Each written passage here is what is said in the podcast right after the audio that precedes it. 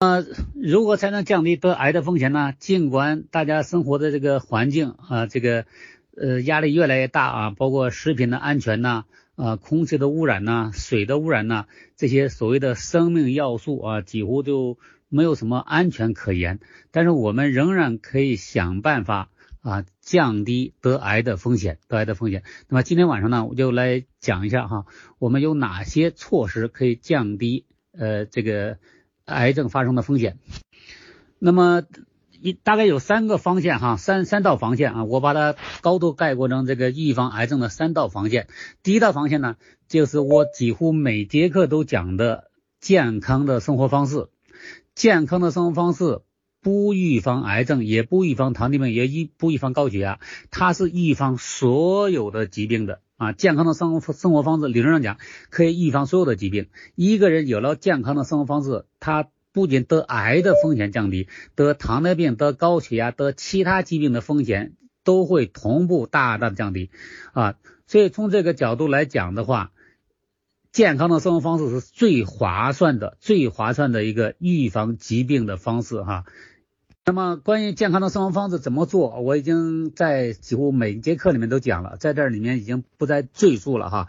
这是这个第一个呢，一定要大家对健康的生活方式要高度重视哈，你怎么重视都不为过。我经常讲，看病啊，我说治疗这阶阶段哈，在医院看病破产的到处都是，全世界都是。啊，但是在预防疾病上，到目前为止，全世界没有听说过一个人因为预防疾病破产的，从来没听说过哈。所以大家一定要对这个第一个健康的生活方式一定要高度重视。那么这第二个呢，我们来讲哈。我做了健康的生活方式之后，我也关注健康的生活方式了啊，那为呃，那么是不是就可以高枕无忧了呢？也不是哈，也不是，因为影响健康的要素实在太多了。那我们怎样才进再进一步来降低这个呃得癌的风险呢？啊，我们还有第二道这个呃防线啊，第二道防线。那第二道防线是什么呢？那我们要看一下那些致癌的因素，它是怎么导致正常细胞癌变的啊？那么它们中间的共性是什么？那么要讲到这儿呢，就要讲到一个比较专业的概念哈，这概念大家可能也听说过，听说过，这叫自由基的概念啊，自由基。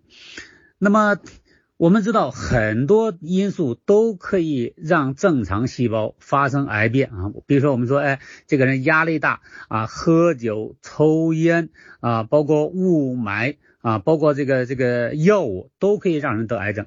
那这些致癌因素，如果我们把它细分的话，那简直是五花八门，成千上万种啊！而且这些不同的致癌因素相互之间也是风马牛不相及啊！包括还射线啊，包括这个紫外线，这些因素和这个食品添加剂和那些腌制食品都可以让人得癌症。那么它们之间呢，看起来相差。简直是这个太大了啊，根本都不是同一类物质，为什么都可以让一个细胞癌变呢？也就是说，那些成千上万种不同的致癌物质都可以让细胞癌变，那么它们有没有共同的呃这个共性呢？啊，那么这个共性是什么呢？就是共性就叫自由基。啊，那么自由基也叫什么呢？也叫致癌的共同通路啊，共同通路啊，就这这是这个致癌物质呃让细胞癌变的一个叫最后通路吧哈，不叫共同通路，叫最后通路啊。所以自由基是那些不同的致癌因素让细胞致癌的共同通路。所以如果我们在这个最后通路上啊，如果能够预防自由基，能够清除自由基的话。那么这就可以让这个得癌的概率大大的降低。我给大家举一个例子哈，呃，这些例子像嗯以前的课几乎每节课我都会举例子哈，这些例子都不是科学，但是便于大家理解这个科学啊。我来讲一下啊，呃，那么多五花八门的致癌因素啊，是怎么通过最后的自由基这个共同通路。啊，让这个细胞癌变的啊，我们这个刚才讲的呃生活方式啊，健康的生活方式怎么预防疾病的？它的原理是什么？然后我们阻断自由基是怎么阻断啊？这个这些致癌因素通过自由基让细胞癌变的？我给大家来讲一下啊，它们的区别是什么？那么大家都生活在中国大陆哈，我讲这个例子的话，大家可能就比较容易理解。大家都知道哈，中国的中央这个呃主要中央这个这个这个机构啊，主要在北京啊，主要集中在北京。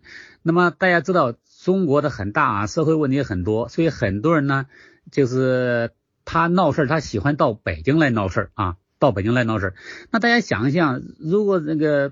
最重要的国家机关都在北京来办公，如果都来北京闹事儿的话，那北京就没法正常工作，中央机关就没法正常工作。那么我们就希望什么呢？希望这个问题啊，就在解决在当地哈，解决当地。那怎么解决当地呢？当地如果是社会治安都很好的话，就没有人来到北京闹事了。那也就是说，每个地方政府啊，如果把这个市市场啊、城市啊啊管理的井井有条的话。那那中央政府呢，就压力就很小。那么刚才讲的健康的生活方式是什么概念呢？健康的生活方式就是我们通过我们生活方式啊，最主要的是一日三餐的饮食，包括饮水、呼吸、压力、睡眠这些东西啊，这都叫影响健康权重最大的要素。如果我们关注的很好的话，每一个影响健康的因素啊，当然都已知的哈，可控的因素，我们都。关注的很好的话，那我们身体的每一个细胞它受到的压力都比较小啊，所以这样是没问题的。就像全国各地哈，每一级政府都兢兢业业的哈，把中央政策都贯彻的很好啊，老百姓都安居乐业，不会有人来北京闹事儿啊。那这样的话就是什么呢？就是我们把这个呃呃风险呢哈呃这个降到最低了，在苗头啊，在最最最原始那个根本就没有人闹事儿的话，那那北京的压力就小了很多啊。这是我举的一个例子，这是我们健康的生活方式啊，就是让每一个人都满意，每一个细胞都满意。那么如果不满意的话，是会怎么做呢？不满意的话，很多人都会来北京上访啊，北京上访怎么上访的呢？为大家举例子哈，呃，如果大家对中国地理熟悉的话，我就拿北京以南的例子了哈，北京以南，比如说河南、河北啊、湖南、湖北、广东、广西，包括福建那一带哈，江西。啊，那么如果他们要不满意，他们要想到北京来告状的话，北京来告状的话，啊，这次你看不同的地区哈，这个人就很多，地方就很多了哈。那每个地区他出的社会问题不一样，但他他要告状的话，都要来北京告状，来北京告状。那那我我们不希望他们来北京告状嘛，影响这个首长办公嘛，啊，那么。我们怎么办呢？最好就是哎，在原地就把问题解决掉啊，这是最好的。但是如果在当地这个问题没有解决啊，本来应该在当地都解决，大家都安居乐业。如果没有解决的话，哎，他这些人呢，从全国各地都来北京来上访来了，闹事来了，那咋办呢？那如果我们从每一个地方堵的话啊，这个成本就比较高啊，可能也堵也堵不住，因为不知道他从哪儿来。那怎么办呢？哎，发现他们只要来北京。必须通过北京这个呃京港澳高速公路啊，比如说丰台这一段才能进北京啊。那么这是个必必经之路，必经之路。所以我就在进入北京的必经之路，比如在丰台这块儿哈，呃这块儿呃设一个关卡就可以了啊，设个关卡，不管他从广东、广西来的、河南、河北来的啊，他来的时候从哪条路来的，但是最后进京的时候必须通过，比如说北京杜家坎这一段才能进京。那如果这样的话，实际上我在杜家坎这地方设一个检查站就可以了，设一个简单的，那就是一夫当关，万夫莫开。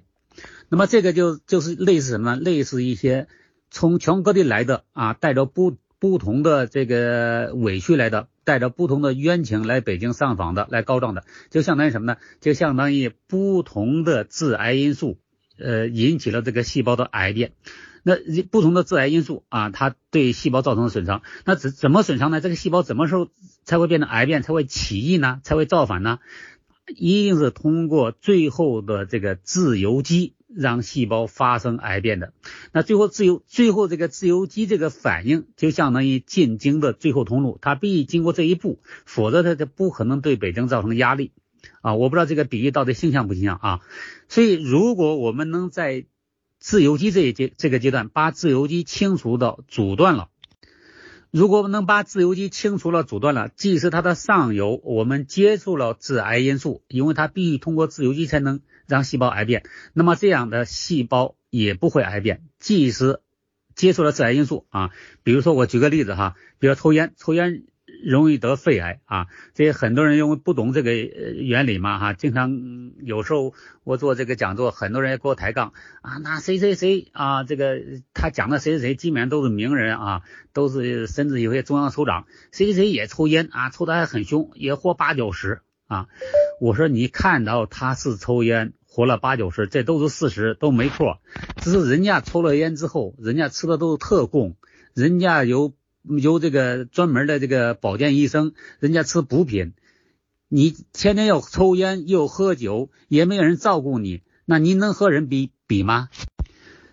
就是说，这两个人都抽烟，都抽烟的话，体内都有自由基啊，都有可能让细胞癌变。但是人家有营养补充剂，人家吃的西红柿，人家吃的黄瓜都是特供的，那那里面有很多抗氧化剂，人家。在抗氧化剂这个阶段，因为把这个致癌因素的这个最后一步反应给阻断了。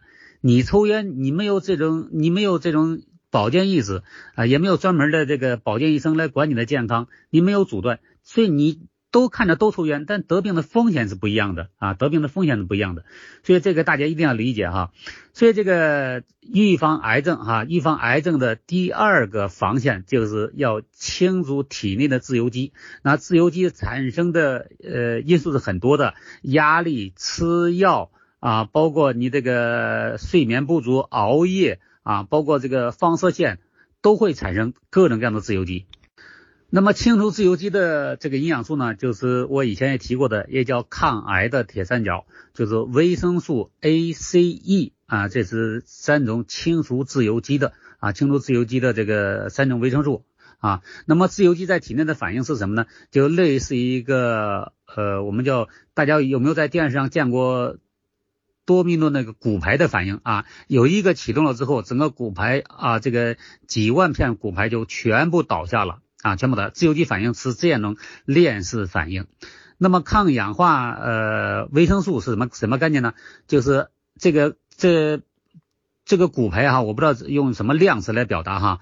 这个骨牌倒的时候啊，这个自由基呢就在那儿把这个这个骨牌的倒的反应呢给完全阻断了，所以后面呢就保护起来了哈。呃。课程结束之后呢，我给大家发一张图发到群里面，大家可以很直观的啊看到这个自由啊。这个课程结束之后，我给大大家放一张图上去哈，大家可以这个直观的看到这个抗氧化啊呃这个阻断自由基的反应，抗氧化剂它是怎么起作用的啊？那张图非常非常的形象。这是我讲的这个预防癌症的哈第二道防线。就是预防自由基啊，阻断自由基，因为自由基是它上游的各种各样致癌因素啊，让细胞癌变的最后通路。如果我们能把最后通路给阻断的话，那这是四两拨千斤的功效啊，就一夫当关，万夫莫开。所以这就是为什么我们呃强烈建议大家额外补充三种抗氧化剂的原因。啊，A 维生素 A、C、E 三种抗氧化剂呢，我们也叫它抗癌的铁三角啊，就是这个意思。那么这是预防癌症的第二道防线哈。那么第三道防线，预防癌症第三道防线是什么呢？就是我们的免疫力，是免疫系统。那么这个免疫系统呢，它作用和抗自由基不一样。刚才讲了，我预防癌症两道方向，第一个健康的生活方式啊，是这个根本就不接触致癌因素啊，这这是这个从最源头上预防癌症。那这个呢，因为防不胜防嘛哈，你免不了在外面就餐呐，我免不了压力大呀，啊一出门就空气污染呐哈，这是我们是尽量这样做到，但是防不胜防啊，健康的生活方式。那既然健康的生活方式防不胜防的话，那就会接触各种各样的致癌因素啊，各种各样的致癌因素，它是通过自由基让癌细胞。呃，让让正常细胞癌变的，所以我们要阻断自由基啊，这是这是第二道防线。那么第三道防线是什么呢？第三道防线是前两道防线都失守了，这个细胞呢已经癌变了，已经癌变了，它已经哎，这个细胞从正常细胞啊变成一个癌变细胞，开始克隆性增长了，一个变两个，两个变四个了。那到这个时候呢？那么，这个回到健康生方生活方式仍然很重要哈，但是我们要一个措施，已经针对已经有癌变的细胞了啊，甚至已经细胞团了，我们应该怎么做呢？应该提升免疫力，利用免疫力把这个疾病的早期把它完全给它清除掉。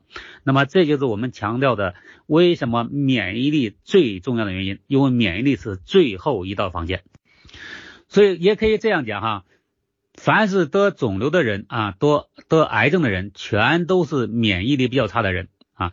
那么免疫力强的话，即使前两道防线没有防住。啊，它已经癌变了啊，变成这个小的肿瘤了啊，或者这前面我们讲的小的结节了啊，这时候如果免疫力强的话，也可以把它完全逆转过来的。那么那个来讲一下免疫力的哈，下呃下面我就重点来讲一下免疫力，我们免疫力是怎么呃预防这个不得癌症的哈。那么免疫这个课是一个非常大的课程哈，我只讲其中一个免疫啊。免疫的其中一个功能叫免疫的监视功能。那免疫的监视功能是怎么起作用的呢？啊，我给大家举个例子啊，就像一个国家一样哈。现在咱们国家的一个长治久安，国家的长治久安呢有几个部分。第一个部分呢就是领土、领海、领空的安全。就是没有人来侵犯我们的领土、领海、领空，这第一个。那么，如果有人侵犯了我们领土、领海、领空，我们有能力把他们完全打回去啊。这是这是免疫的第一个功能，叫免疫防御功能啊。像这个现在的这个细菌、病毒感染啊，都是这种免疫防御功能比较低啊。所以这就是为什么这是新型冠状病毒感染啊，所有的医生都强调免疫力是王道的原因啊。这是免疫的第一个，是防止。不让外来的致病微生物进入人体啊，这第一个。第二个呢，如果进入人体的话，我们有办法把它清除掉，保护人不得感染的疾病。这是免疫的第一个功能，叫免疫防御功能，不得感染的疾病和传染性疾病。那么免疫呢，还有第二个功能是什么功能呢？就是免疫具有这个呃监视功能。所谓的监视是什么？那光有光光光光有别人不侵犯我们领土、领海、领空不还不够，那还有。人呢，他自己他要颠覆这个国家，颠覆这个政权啊，闹分裂，这个也不行啊。那么领土、领海、领空的安全啊，主要是我们的国防军在执行，这个大家能感受到。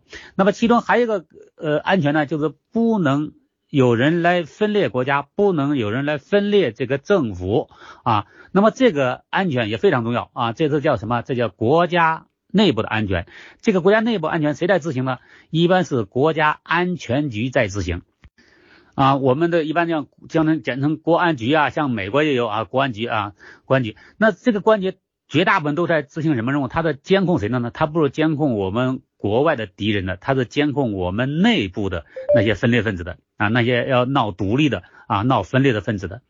那么这是国家安全局的啊人啊，那这这些人呢，呃。当然，他们的工作性质都都都是保密的哈，我们也不知道我们身边有没有这种人。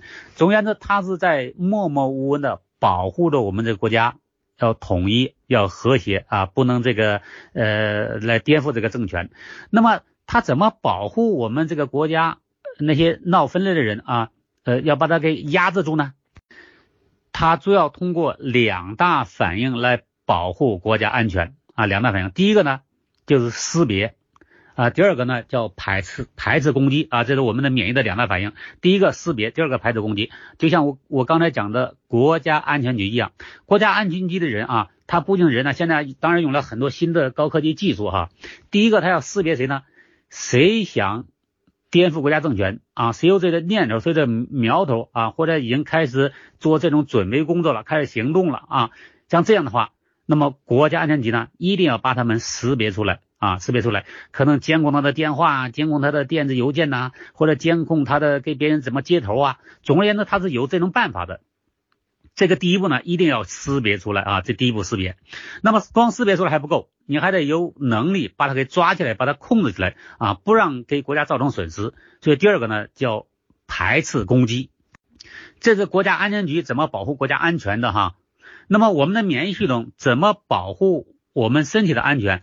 那么不让我们身体的每一个细胞，我讲的是不让我们身体的每一个细胞变成癌细胞啊！如果一旦变成癌细胞的话，哎呀，立即把它干掉啊！就像咱们国家国国安局一样啊，这如果发现哪个人要颠覆国家政权，要要闹独立的话，必须得立即把它给控制起来啊。那么这就是我们免疫的监视功能和国家安全局的监视功能是一模一样的原理哈。那通过两大反应啊来来保护人的健康。哪个细胞一旦癌变，一旦癌变，我们免疫系统第一步啊要识把它识别出来，和要把它和正常细胞区别开来，识别出来。第二个呢，立马把它干掉啊，叫排斥攻击。那么凡是得癌症的人，都是免疫监视功能比较差的人啊。这个免疫监视功能差呢，有两部分。第一个呢，就是这个细胞已经癌变了，但是我认不出来的，我识别不出来的啊。就像这个人只要闹独立的啊，叫叫叫叫闹独立的这个这个这个。都准备的差不多了，都要快齐了，我们还不知道，那这个就肯定就不行。那这这叫什么呢？这叫识别能力差啊！这个细胞都癌变了，还没识别出来。呃，或者呢，哎，我识别出来了，但是呢，我第二步呢，我控制不住它啊，我我识别出来之后，我打不过它，这个也不行。所以我们的免疫力必须的第一步识别能力要强，而且排斥攻击能力也要强。那么这两个能力有一个不强。都叫免疫力差啊！当然，如果两个都不强的话，那就免疫力更差了。所以，这个我们这个预防癌症的第三道防线，就要大大的提升我们的免疫力啊！免疫力。那么，这个免疫力呢？以前我也在讲过了，我呃反复的强调免疫力哈。那么，所有的免疫力都是以蛋白质啊作为物质基础的啊。所以，一个人要提升免疫力的话，必须。额外的补充啊，优质蛋白质啊，要大量补充优质蛋白质啊。最近这个有一个网红的医生哈，是上海的这个张宏文呢，还是张文红啊哈？我不知道大家有没有关注过他哈？他他讲这个呃，其中有一个有一个有争议的这个这个如何吃早餐的话题。他要建议孩子早上不要吃粥，用粥的营养价值很低啊，要吃蛋白质啊，要吃优质蛋白质啊，这样的话来增强免疫力啊。这是这个张呃文红啊医生给的建议哈，给的建议都是要回到哪儿？回到这个免疫力这个话题上来啊，因为没有免疫力的话，这个人就完了。我给大家举一个例子哈，这个免疫力都我讲的都是很极端的哈，没有免疫力人就没法活了。比如说艾滋病患者。艾滋病患者呢，是艾滋病病毒进入患者体内之后呢，它专门破坏人的免疫细胞。那这个人的免疫细胞全部破坏掉之后，他免疫力几乎都变成零了啊，变成零了。那有的说，哎，没听说过艾滋病患者死于这个癌症啊？